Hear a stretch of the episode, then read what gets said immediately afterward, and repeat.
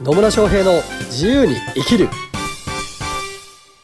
始まりました始まりましたイエーイ野村翔平です。マリリンです。今日も野村とマリリンが楽しく愉快なトークを繰り広げていく。はい。はい、そんな時間がやってまいりました。はい。というわけで、今日のテーマは、今日のテーマは何かと言いますとね、お、何でしょ人脈って必要なのかなって。う？おう人脈って必要なのかなって。はい。なんか人脈、最初起業した当初って、うん。なんか人脈を広げるためにはい、あるいは自分の商品やサービスを広げるためにうん、交流会に行くじゃないですか。あ、交流会にね、うんまあ行くっていうのも結構よくあるパターンですね。うんで、そのね、交流会に行って、うんそこで出会った人と名刺交換をします。はい。でもそれ、それきりっていう人も、それきりっているじゃないですかまあもちろんいるでしょうね。うん。で、でもなんか、そう考えたら本当に人脈って必要なのかなみたいな。そ ん人脈って必要なのかなみたいなね。そう思ってね。へー、思ったんだ。はい。なるほどね。人脈ね。うーん、まあ、どう思います？別にあってもなくてもいいんじゃないのかなって思う。ほう、なるほ自分に合う人たちと繋がっていければいいんじゃないのかなっていう答えに達しましたね。どな。なるほど。うん。自分と会う人と繋がっていければいいかなとはい。いうことですね。それも人脈じゃね？ですね。というわけで人脈はね、あった方がいいんじゃないかという結論に達したようですけど、はい。だから人脈の定義によるんじゃない？そうんそうですね。人脈定義、定義と目的？うん。だから人脈っていうのがさ、単になんか名刺で繋がった枚数と思ってるんだとしたら、それは違うんじゃないと思いますよ。そうですね。名刺の枚数競い合ってるわけじゃないからね。俺1000枚集めたみたいな。俺ってすごいみたいな。関係なくねみたいなね。ああ、面白い。そう、だから人脈っていうの、本当の人脈は何かっていうところをう、んちゃんと考えながらやってるかどうかっていうことだと思いますよ。そうですね。そう。だからね、交流会行きまくって、名刺配りまくってるやつ、やつらっつって。方々っていらっしゃったりするじゃないですか。熱心、熱心に名刺を配られる方っていらっしゃるじゃないですか。ね。ね、私はそれを見ながら無駄なのになと思いながら見てはいますけど、えじゃあ、野村さん交流会に行ったら何するんですか？えーえーっとね、まあ、その交流会もね、いろんなタイプがあるからなんですけど、まあ、ちょっと今の例でいくと、すっごい人数がいる交流会とかあるじゃないですか。数うんもう50人とか100人とかいて、いわゆる名刺交換会みたいなのがあったりするんですよね。で、そういうところでもう本当、もう名刺の枚数が大切だからっつってもうね、何々です、よろしくみたいなんでずっと回ってる人いるんですけど、残念ながらね、それって結局記憶にも残らないし、うん。何になんのかなっていうふうには思いますよね。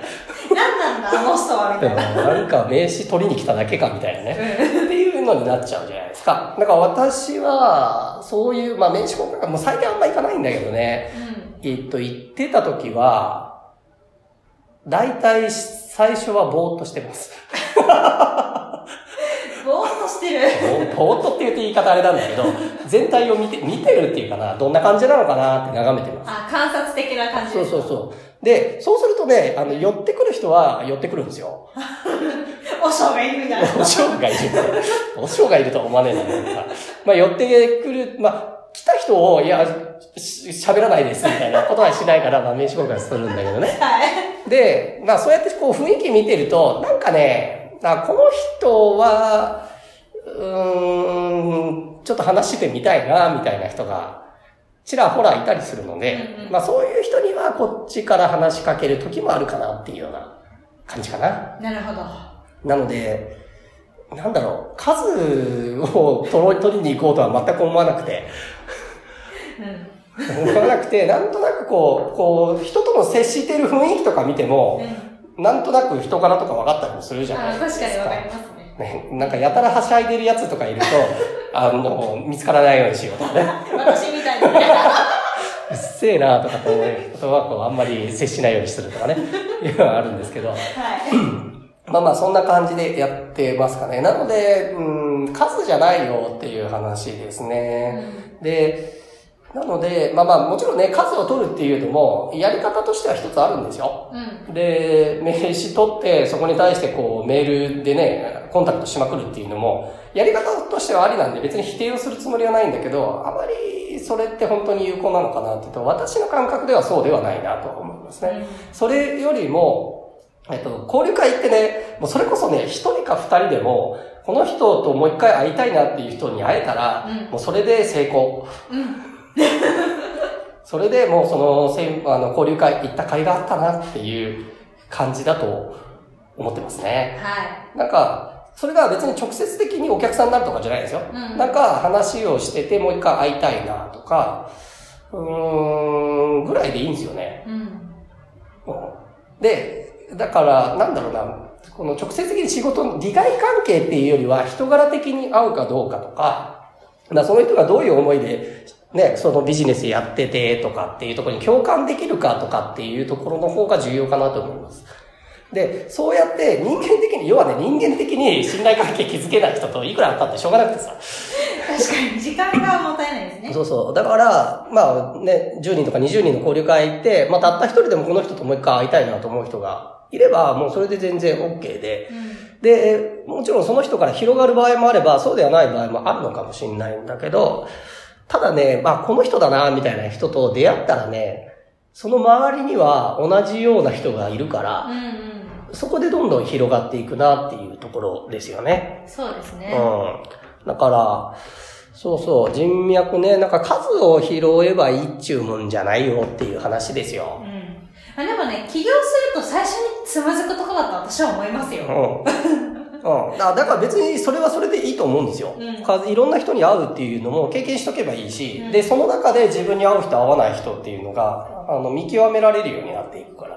だから最初のうちは数稼い、数稼ぐっつったらあれだけど、数を求めていろんな人に会ってみるっていうのは全然おすすめはおすすめですよ。そうですね。でもなんか、ただ闇雲に飯取ればいいかっつうとそうではないよっていう話でね。うんそれよりはちゃんと相手の話を聞いて、この人はどういう人なのかなって相手に興味を持ちながら接していったりすると、向こうもこっちに興味を持ってくれるから、より深い話もできていくし、うん何をやってる人なのかっていうのをお互い分かっていくので、まあ最低限ね、やっぱそういう関係性を築いていくっていうのは重要でしょうね。そうですね。で、会う人が出てくると、なんかね、その人から、じゃあ違う交流会誘われたりして行ってみると、またそこで新たな広がりが出てきたりとか、で、そうするとね、あ、なんかね、A さんと知り合いましたって言って、なんか違う会で C さんと知り合ったんですけど、この二人実は知り合いでしたみたいなことだってあったりするし、世間って狭い。そう、世間って狭いってね、感じることは結構あるしね。うん、だったりするんでね。なので、そう、人脈ってね、ね、本当お互い信頼できるような人脈を作っていくっていうのは必要だと思いますよ。そうですね。まあだから、前回も伝えた、そのね、私が会社設立できたのもある意味そういう人脈というか、そういう人的なリソースが周りにあったからこそ会社設立できたわけで、ね、一人でやれることってやっぱ限られているので、うん人の力を借りる、あるいはまあこっちも当然ね、協力するっていうこともあるんだけど、お互いの力をね、協力し合うっていうのはすごく大事なので、まあそういう意味で本当に信頼できて、協力し合える人脈をどれだけ広げていけるかっていうのは、まあビジネスにおいても、うん、大きなポイントなんじゃないかなと思います。はい。ね。そうですね。最近、アニメにハマってるんですけど、アニメにハマってるんですね。なんか、ダンジョンと一緒だなって今思っちゃってね。どういうこと？なんかゲーム、ゲームの中で戦うはい。っていう設定のアニメがあるんですよ。はいはいはで、それをね、見てて、で、野村さんの話を聞いてて、あ、なんか一人では、その敵、敵、男女なんか敵だ、敵だからね、敵は倒せないけど、大きい力が集まると倒せるようになるじゃないですか。い。はい。なんか、あ、そういうことだな。そういうことだな、ね。まあ、パーティー組んでやっていこうみたいなね。そうそうそう。